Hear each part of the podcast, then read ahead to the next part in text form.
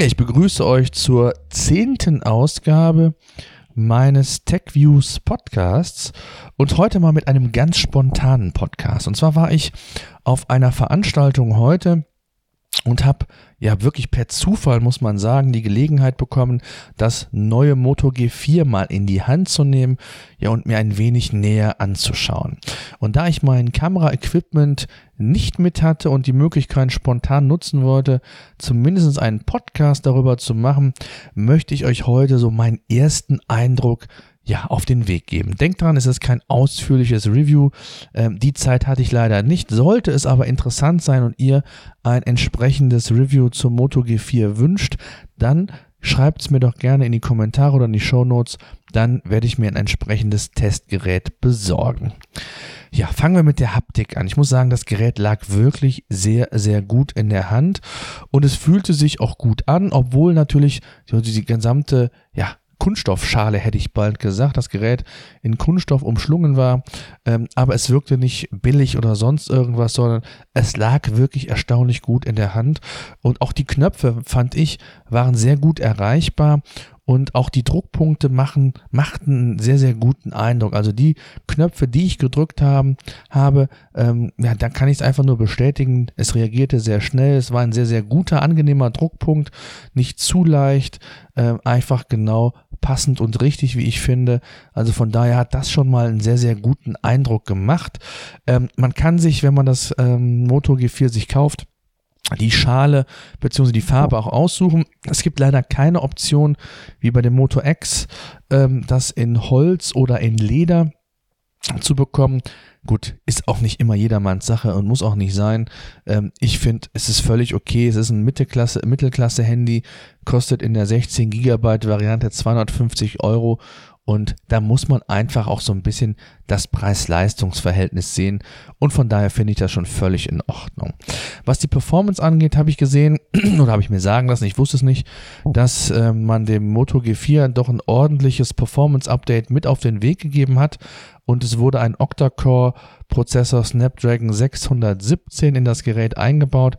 Das ist so ungefähr mit dem Samsung Galaxy A5 zu vergleichen.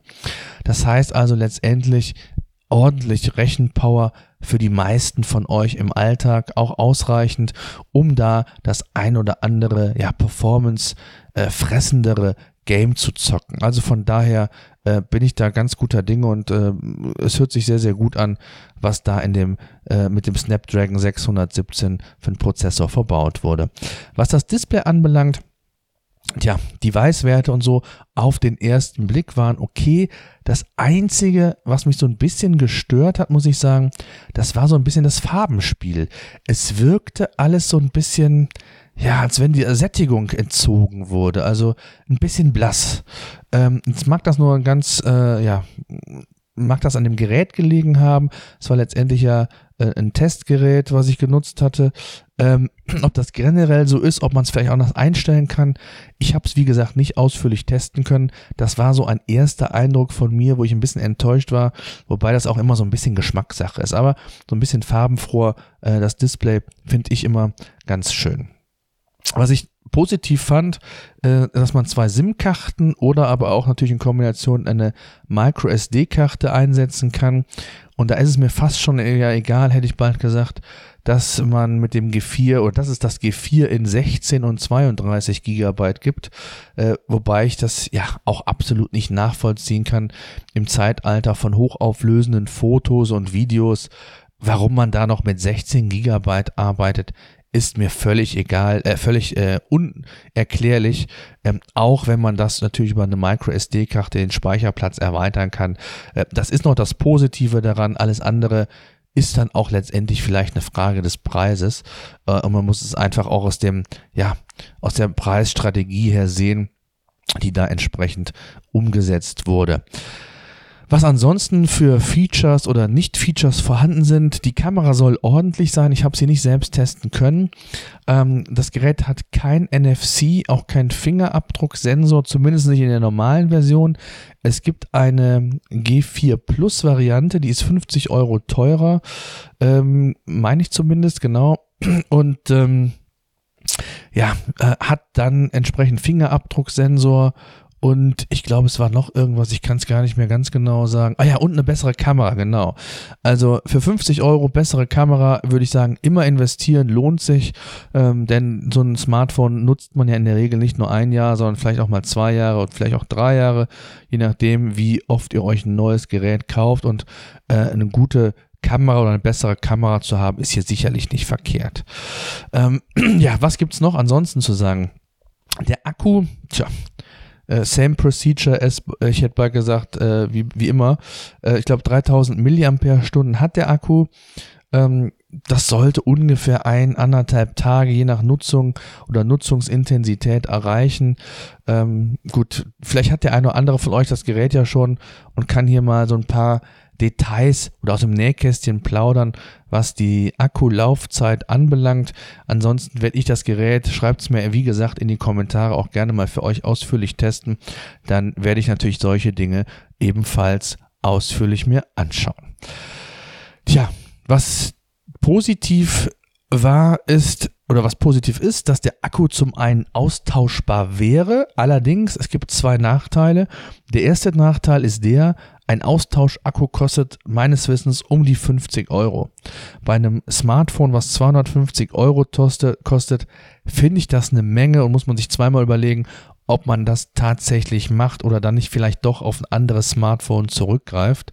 Ähm, das muss jeder selber wissen. Der zweite Nachteil ist der, sollte das tatsächlich stimmen, ähm, dass es wirklich sechs Stunden dauert, bis der Akku wieder vollständig geladen ist. Das finde ich eine Menge, gerade auch wenn man den Akku mal unterwegs laden muss, also es ja, oder mitten im, am Tag laden muss, äh, weil es eng wird, was was was die Ladelauf, äh, was die Akkulaufzeit anbelangt. Und dann wird man, selbst wenn man irgendwo zwischen zwei Terminen im Business steckt, mit äh, einer halben Stunde Ladevorgang nicht weit kommen. Also das fände ich schon mal richtig krass, wenn das so ist und fände ich auch einen echt äh, großen Nachteil.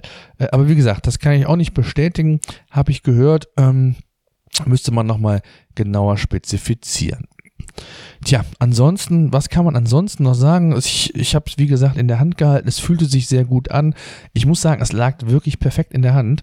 Ähm, und ähm, selbst wenn das Gerät komplett aus Kunststoff ist, finde ich das in dem Fall gar nicht schlimm. Wenn dann die anderen Komponenten auch noch passen, ähm, äh, die, die Videos und Fotos äh, von der Qualität her, dann wäre das für mich ein echt gutes Handy in diesem Preissegment.